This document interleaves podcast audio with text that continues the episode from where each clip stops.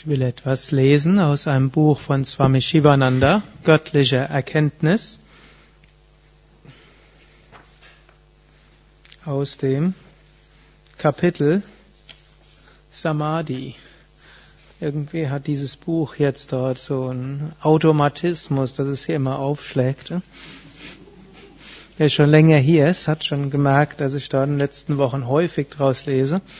Vielleicht sollte es, natürlich hat es eine mechanische Erklärung. Ein Buch, das man mehrmals an der gleichen Stelle öffnet, hat eine große Neigung, sich weiter zu öffnen. Auf gewisse Weise trifft das ja auch auf unseren Geist zu. Angenommen, wir erlauben es unserem Geist mehrmals, den gleichen Gedanken zu haben, dann wird das irgendwann eine Neigung und der Geist hat immer wieder den gleichen Gedanken. Und wenn es ein sehr positiver Gedanke ist, umso besser. Das heißt ja, eine Gewohnheit, die man vier Wochen lang täglich gemacht hat, hat eine große Neigung, langfristig mit uns zu sein. Hm, also zum Beispiel Meditation ist etwas sehr Wichtiges und das Wichtige ist, dass man vier Wochen lang täglich so meditiert, dass es eine Gewohnheit wird. Dann ist die Wahrscheinlichkeit groß, dass man weitermacht. Und ähnlich ist es mit vielen anderen guten Gewohnheiten, ähnlich ist es auch mit weniger guten Gewohnheiten. Das ist sicher eine gute Gewohnheit, über Samadhi zu sprechen.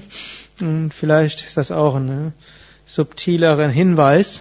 Wir müssen im Yoga aufpassen, dass wir unsere Ideale nicht tiefer hängen.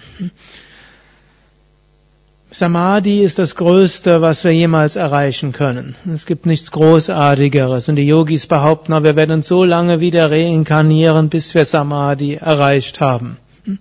In diesem Leben, im nächsten Leben, in hundert Leben, in tausend Leben. Hm?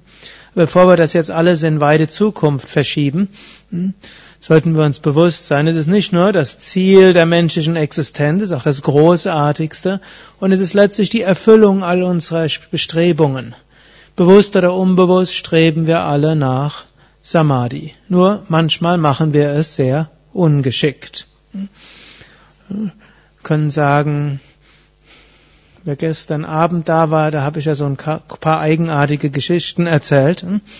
So eine Geschichte ist Menschen, wie Krishna in ähnlicher Form der Bhagavatam erzählt, Menschen gehen in einen, in Bäckerladen und wollen Socken kaufen, finden keine Socken dort und beschweren sich dann furchtbar beim Bäcker, dass er keine Socken dort führt und schimpfen mit ihm ganz furchtbar und gehen vielleicht jeden Tag dann noch mal hin, um zu warten, ob es da jetzt endlich Socken gibt. Kommen mal morgens, mal mittags, mal abends, immer wieder um zu schauen, gibt es dort Socken. Ja, nicht den Moment verpassen, wo es Socken gibt. Klingt verrückt, oder? Aber ähnlich sind wir ja auch. Nur wir suchen nicht nach Socken, wir streben nach, eh, nach Glück. Und wo suchen wir Glück? In allen möglichen Situationen, wo Glück nicht dauerhaft zu finden ist. Und um mich jetzt nicht unbeliebt zu machen, werde ich jetzt keine Beispiele nennen. Ich werde dagegen sagen, es gibt eine Möglichkeit, das höchste Glück zu erfahren, und das ist eben Samadhi. Und daher, bewusst oder unbewusst, streben wir danach. Es heißt, alle Menschen streben danach glücklich zu sein. Manche machen es geschickter, manche machen es weniger geschickt. Einige erreichen es und andere erreichen es nicht. Die großen Yogis, die Samadhi erreicht haben, sagen, ich hab's erreicht. Und nicht nur sagen sie es, man kann es auch spüren und es verändert ihr Leben. Samadhi-Erfahrung ist nicht etwas, was anschließend den Rest des Lebens wertlos macht, sondern im Gegenteil, die Samadhi-Erfahrung macht alles im Leben wertvoll.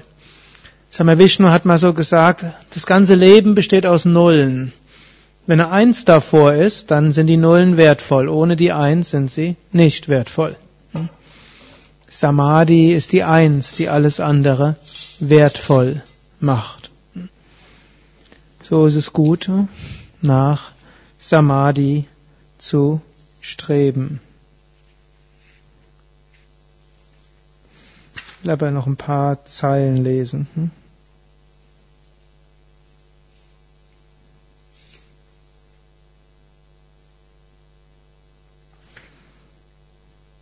Die Samadhi-Erfahrung. Im Samadhi gibt es weder Dunkelheit noch Leere. Samadhi ist reines Licht. Es gibt keinen Klang, keine Berührung, keine Bilder. Es ist eine fantastische Erfahrung der Einheit. Es ist die Verwirklichung von Einssein. Es gibt weder Zeit noch Kausalität. Es gibt nur Ewigkeit. Du erfährst Allmacht und Allwissenheit. Du kennst das Geheimnis der Schöpfung. Du erlangst Unsterblichkeit, das höchste Wissen, ewige Wonne. Dualität ist verschwunden. Es gibt weder Meditierenden noch Meditationsobjekt, weder Dvaita noch Advaita, weder Erfahrender noch Erfahrung. Es gibt weder Tag und Nacht. Es gibt nur noch Einheit. Zu dieser Erfahrung kommt es, wenn sich Ich-Bewusstsein und Geist aufgelöst haben im Unendlichen. Es ist ein Zustand, den man durch intensives Bemühen erlangen kann. Er ist grenzenlos, ohne Teile, unendlich, eine Erfahrung von reinem Sein, reinem Bewusstsein. Wenn man diese Erfahrung macht, verschwinden Denken, Wünsche und Sorgen in einer Leere.